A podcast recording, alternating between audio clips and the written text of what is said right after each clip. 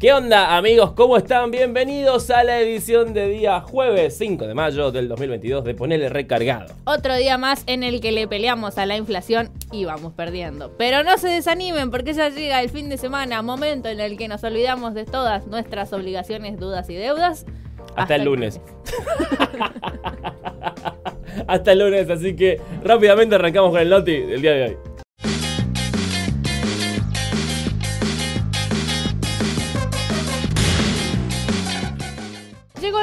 Momento de presentar las noticias que tienen que ver con el ámbito regional, con esta tierra que tanto amamos. Este segmento que como siempre decimos, se pregunta, pero a la vez te contesta, porque este es un 2 por 1 este es un servicio como la gente. Te contesta, ¿qué pasa en el NEA?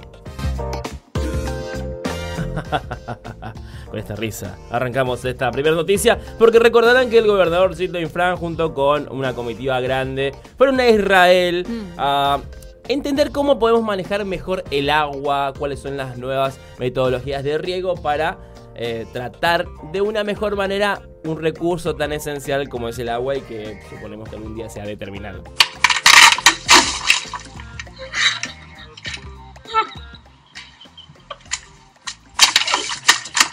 Imaginamos nosotros que algún día Si no lo sabemos manejar, probablemente sí. La idea es que no.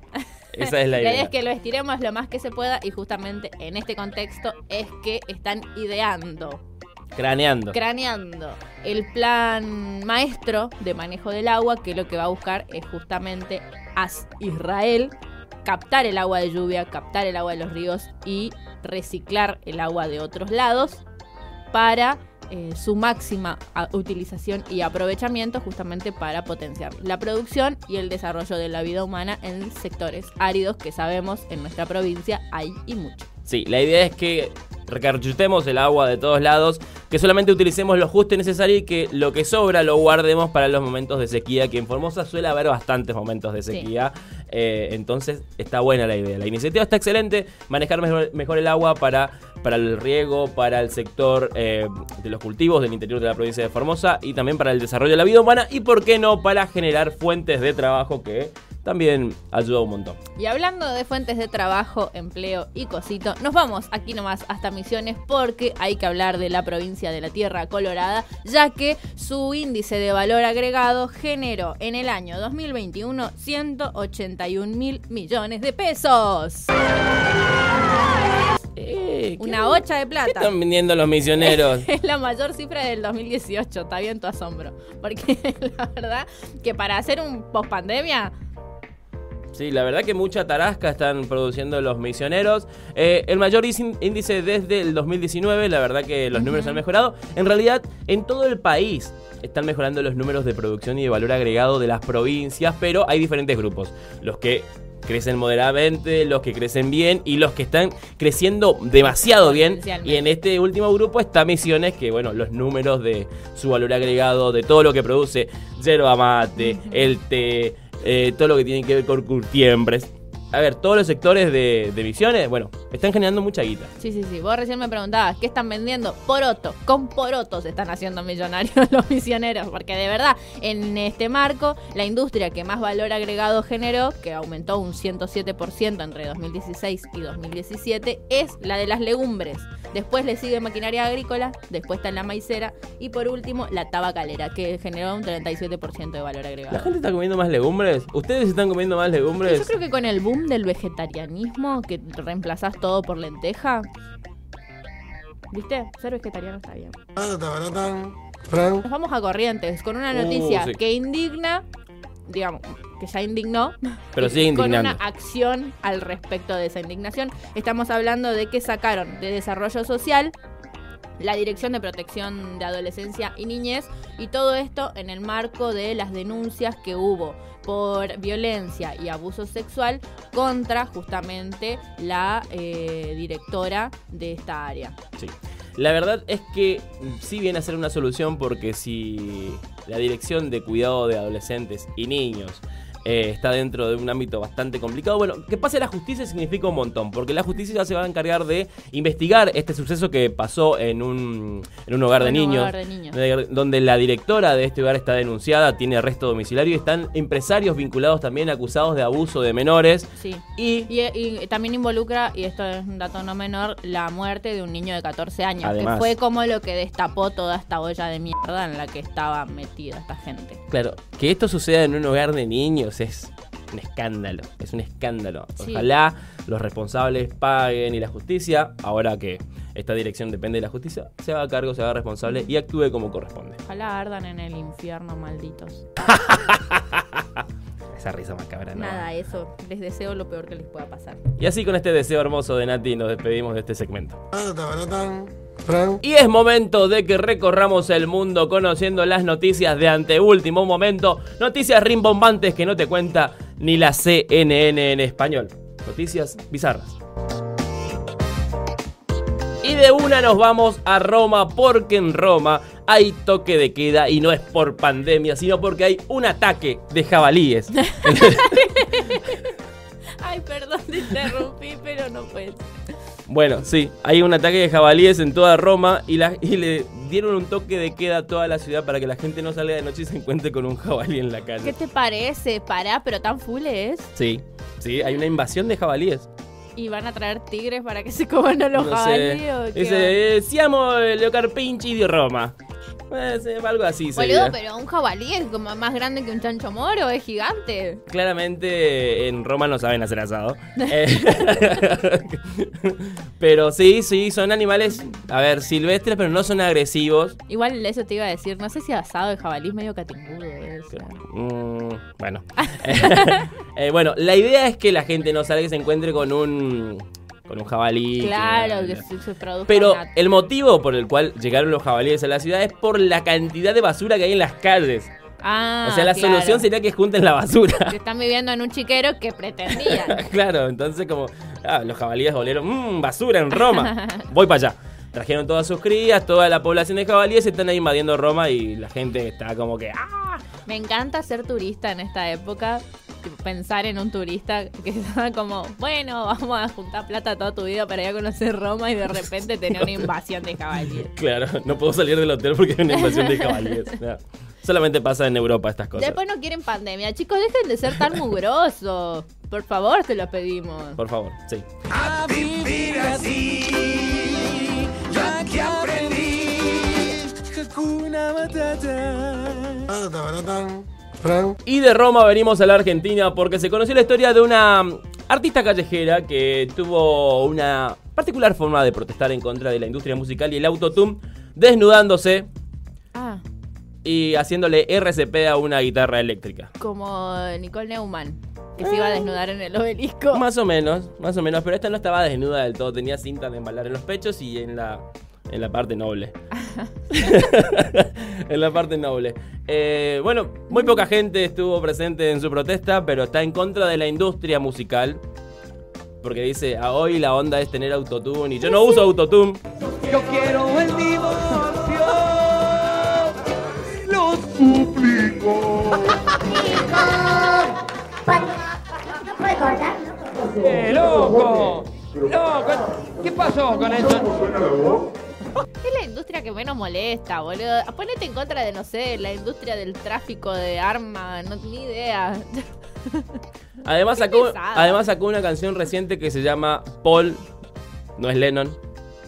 No, no, sacó, no, no, sacó no, un no, tema no, listo. que fue Ya lo más entiendo. alto tema ¿eh? el nombre a mí me convence de escucharlo Es de esa gente que no tiene ni una pizca de talento y se dedica a criticar a otros.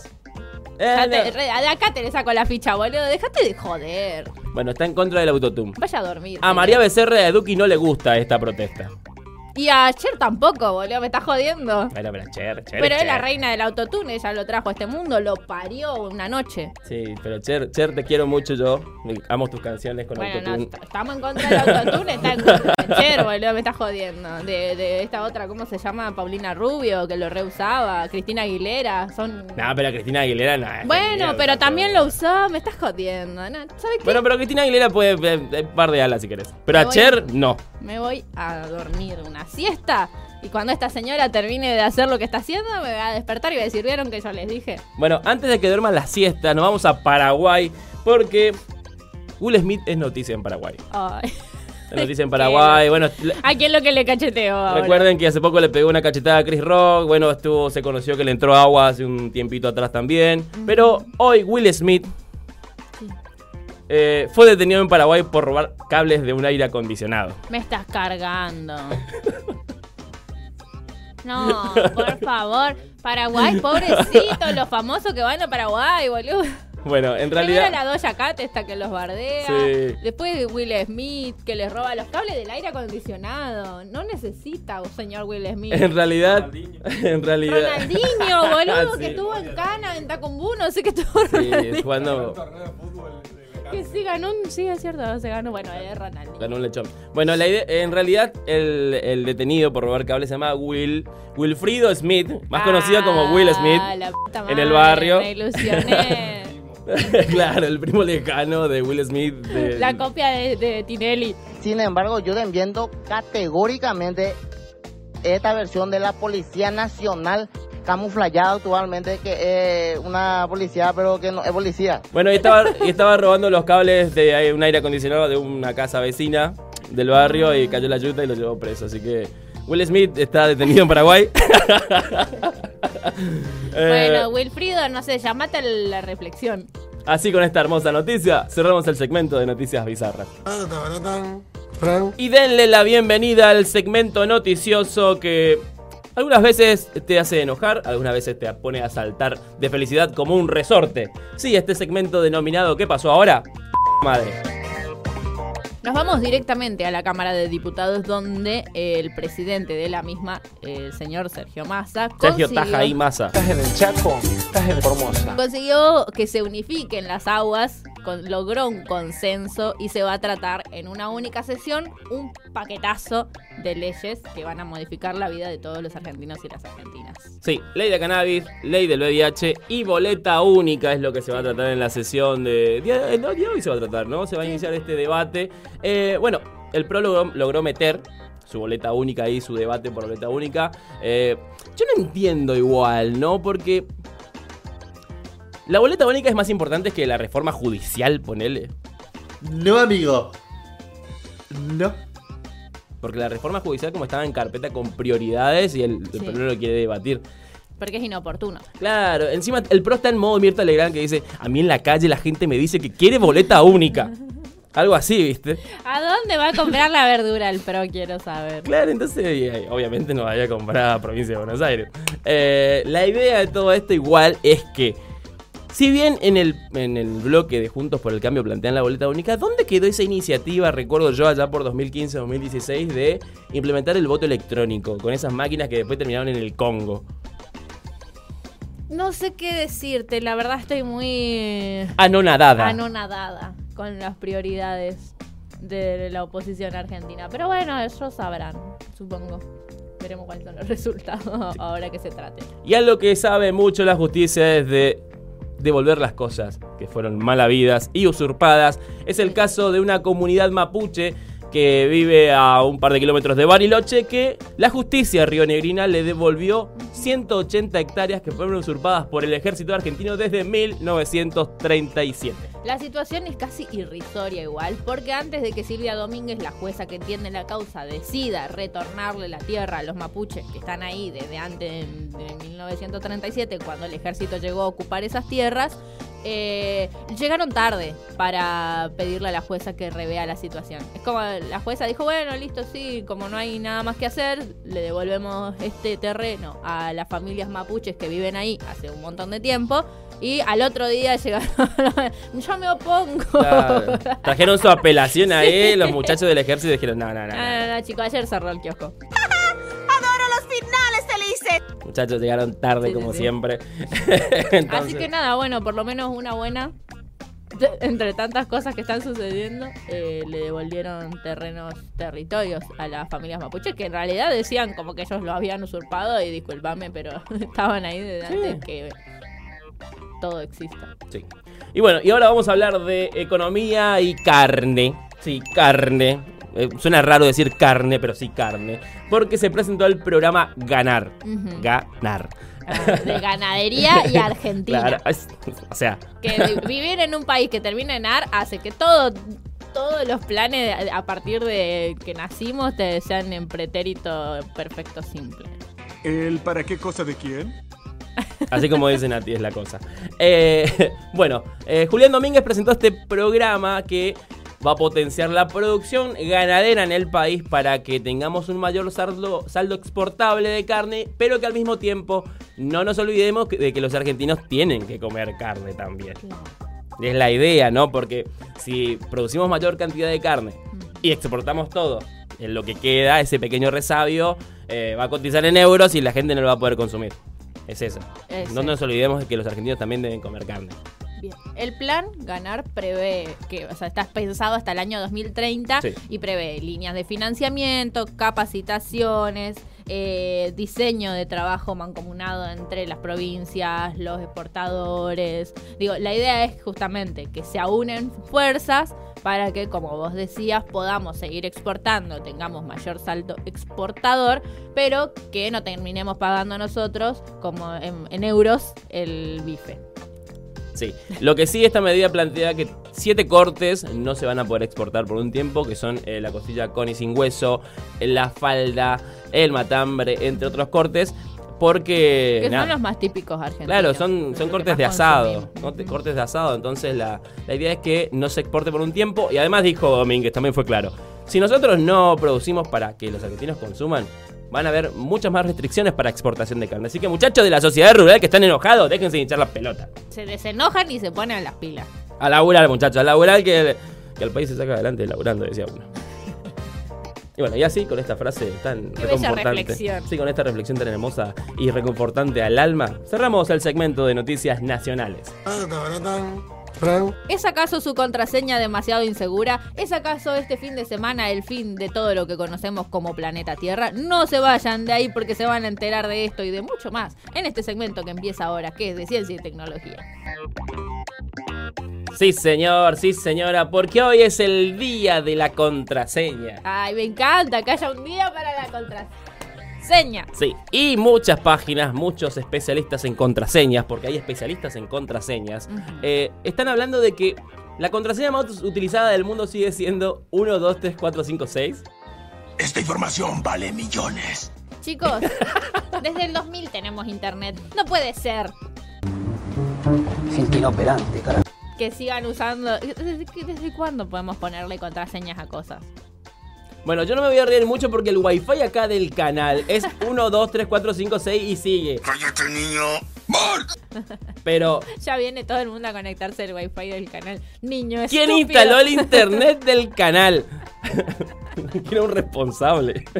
Quiero su cabeza en una bandeja. No, eh, lo cierto sí es que eh, más del 70% de la, de la población tiene, de la población mundial, digo, Sí. no solo nosotros, tiene una contraseña vulnerable que va desde una seguidilla de unos o una seguidilla de, de números de adelante para atrás o de atrás para adelante o una nueva que se sumó, la palabra QWERTY, que son las primeras teclas del, del teclado. la- tecla alfabética del teclado o la palabra password, que en inglés significa contraseña. Que no la están pensando, chiquis, de verdad. O sea, cualquiera puede entrar a su Facebook y publicar. O sea, un Soy medio goma. Eh, Un segundo Como le va a llevar a vulnerar la contraseña esa. O sea, nada. Por eso en el día de la contraseña ya vamos a recapacitar, a pensar, repensar y cambiar las contraseñas que están como medio vulnerables. que no va a durar mucho si lo del meteorito llega a ser cierto. Sí, porque tenemos que hablar de un meteorito. Porque, bueno, en todo caso, si cae un meteorito mañana, que en teoría mañana cae un meteorito en la Tierra. La, ¿Mañana? ¿Ya es mañana? Sí, mañana, Ah, mañana. no. Podría ser el fin del hombre araña. Vamos a tener una semana No junté la corta. ropa.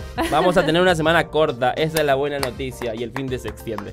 No, mentira. En teoría, mañana caería un meteorito. Pero resultó ser una fake news. Sí, estaba en todos los portales igual. ¿eh? Ah, un meteorito podría golpear a la Tierra. La realidad es que, primero, el informe de la NASA al que hacen referencia no existe. Y la propia NASA realizó un balance, un análisis de qué tantas chances hay de que esta cosa nos golpee. Y es de alrededor de una en 3.800, más o menos un 0,026% de chances de que ese meteorito termine con nuestro sufrimiento. Sí, o sea, además el meteorito tiene 13 metros de diámetro, tampoco va a ser tanto Ah, desastre. claro, a lo sumo va a ser un hoyo en México. Claro, y otra ahí vez. se termina todo. Así que a no, a no escandalizarse, a no poner muchos signos de exclamación respecto de los comentarios que hagan del meteorito, porque no va a llegar a mayores Teorías del fin del mundo eran las de los mayas, chicos. Sí, y también le pifiaron. Esperaba un poco más de chispa. Ni los mayas. Así que nada, no consuman fake news y. No sé, Cambian la contraseña. cambien la contraseña de sus redes sociales y correos electrónicos y todo lo sí, que sí, tienen sí, ahí. del combanking, ya que están. Todo, completo. Hagan todo. Meta. Y así cerramos el segmento de ciencia y tecnología. Y ahora vamos a hacer como decía Más Lastón. ¿Quién? Procedemos con las noticias internacionales. Sí lo conozco. ¿Saben? Estuvo en un método con Rebord. Y nos vamos a Perú, el hermoso país incaico, donde preside nuestro amigo Castillo, Sí. nuestro queridísimo amigo Castillo, que otra vez es víctima de una opereta política porque están poniendo en duda, están poniendo en cuestionamientos su título de maestro, su título de docente, porque dice que lo plagió. Sí, dice que él y Lo su copió. esposa copiaron, se copiaron la maestría. No La entre tesis. ellos, la tesis de maestría, no entre ellos, sino eh, como que la sacaron de Rincón del Vago, una cosa así. Como que usaron un software para determinar qué había de, de igual con otras cosas y qué sé yo. Nada, una opereta, como vos bien lo dijiste. Lo sacaron en un medio, nosotros acá en Argentina sabemos muy bien de, de qué se trata. Así se hacen estas cosas. A la escuela antigua. No lo vamos a profundizar tanto, lo que sí, el presidente eh, dijo, por supuesto, salió a desmentir que él se haya plagiado o que se haya copiado, como bien eh, se dice también en nuestro país, eh, que se haya copiado en su tesis de maestría. Es muy difícil copiarse en una tesis y que te la aprueben, también es cierto. Eh, y bueno, nada, la universidad también, en este caso, tam- y abrió una investigación para determinar si esto es otra fake news o eh, si de verdad el presidente de Perú se copió en su final de la carrera. Sí, el presidente sorprendido por, por cómo los medios de comunicación se prestan a estas operetas. Ah, first time. Ah, perdón, en Argentina vivimos, convivimos con esas operetas. Caray, ya no se esfuerza nada. Eh, si no, acuérdense de ese periodista al cual le faltaba un riñón y que cuestionaba el título universitario de una expresidenta. Pero bueno, es historia pasada. Mm, Tenemos que hablar de, hablando de títulos universitarios y de cosas al respecto, tenemos que hablar de una diplomática argentina que ha llegado, o, o llegaría en todo caso, a ser la primera consejera. eh, o concejala, mejor dicho, Concejala. en- concejala en el Reino Unido. Como la primera argentina nacida, criada y alimentada en nuestro país que se fue a vivir a un municipio en Reino Unido y ahora se perfila como concejala. No recuerdo el nombre de la localidad. Sí, me encanta esta noticia. ¿Por qué? Porque primero le metemos un concejal, después le metemos el primer ministro y después recuperamos la Malvina. Esto está Ay, planificado sí. así, de manera minuciosa. Pero no levanten la perdiz.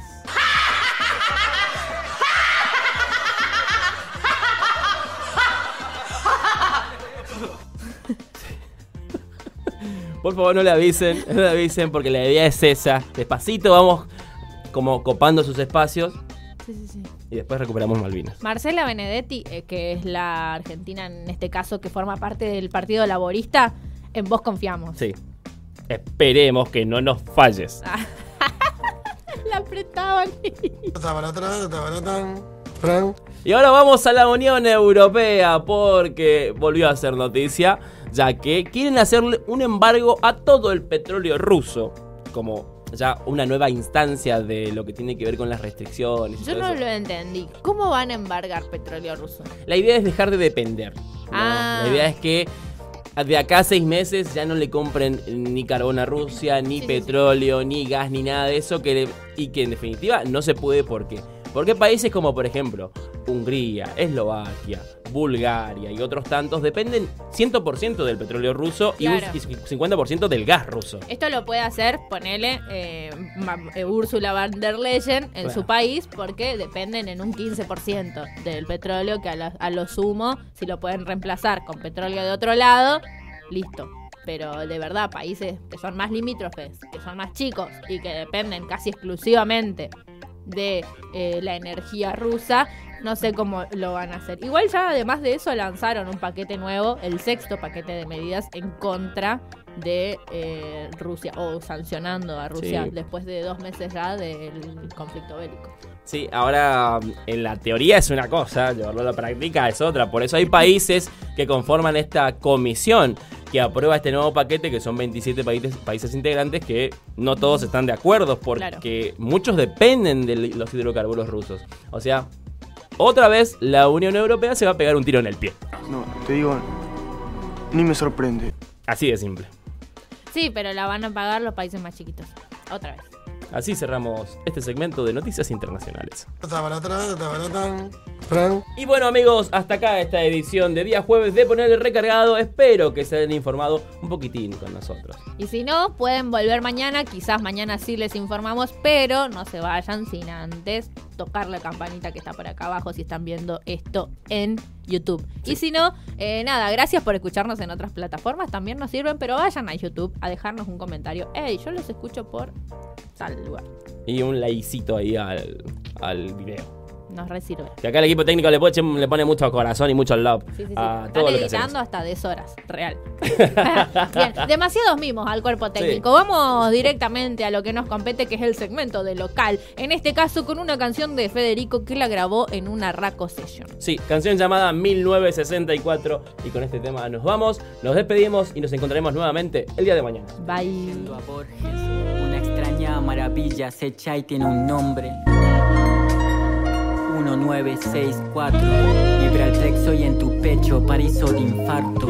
Estoy falto de emociones de hace tanto Ya nada me sorprende. Entonces encendí unos cuantos.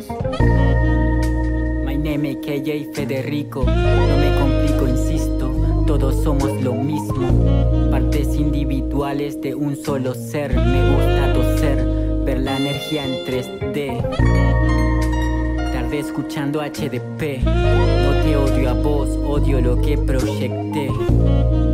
No me salva ni la Sputnik B. Me enfermé de un gen mental, toca trascender. Ah, toca trascender. Me enfermé de un gen mental, toca trascender.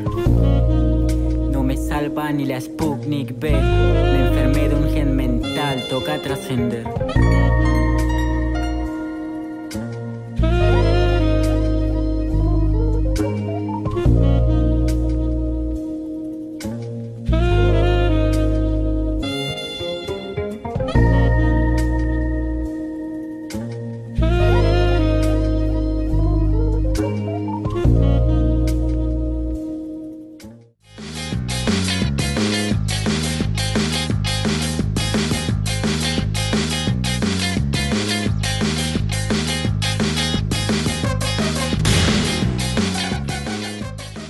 Proyecto ha sido ganador del Fondo de Fomento Concursable para Medios de Comunicación Audiovisual, un mecanismo de fortalecimiento de la pluralidad de voces y subsidiado por el Ente Nacional de Comunicaciones, bajo la licencia del Creative Commons Atribución Compartir Igualdad 2.5 Argentina.